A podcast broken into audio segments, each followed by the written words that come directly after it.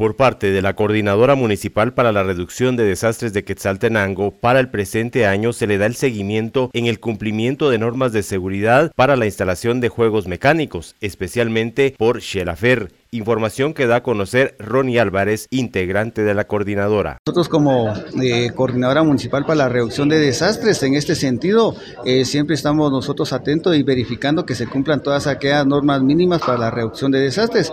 Y en el caso pues de los juegos eh, mecánicos, es muy necesario que ellos observen y que le den cumplimiento al protocolo por evento socioorganizativo, en el cual pues dentro de este se determinan cuáles son los requisitos o lineamientos que deben cumplirse, ¿verdad? Requisitos que son obligatorios para poder eh, instalarse en estas actividades eh, de feria.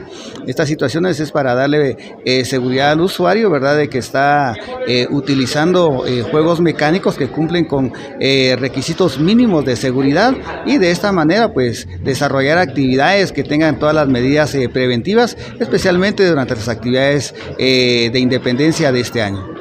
Dentro de ello, pues, ¿cuáles son los principales requisitos, especialmente para las ruedas que deben de cumplir?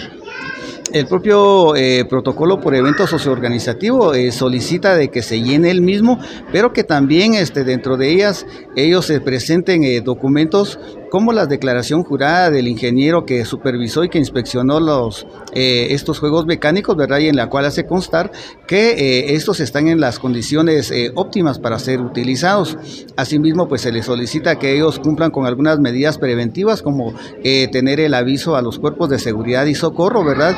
y que también cuenten con algún kit de primeros auxilios en el lugar para que eh, por alguna situación alguien que necesite la atención, pues eh, no tengamos que estar corriendo ni buscando la ayuda, sino que ellos ya tienen coordinado el tema de prestación de eh, primeros auxilios dentro del lugar. Esta norma pues se le tiene que dar cumplimiento desde que fue expuesta en el Diario Oficial de Centroamérica, la cual a partir de 2014 ¿verdad? sufrió reformas y está vigente hasta la fecha.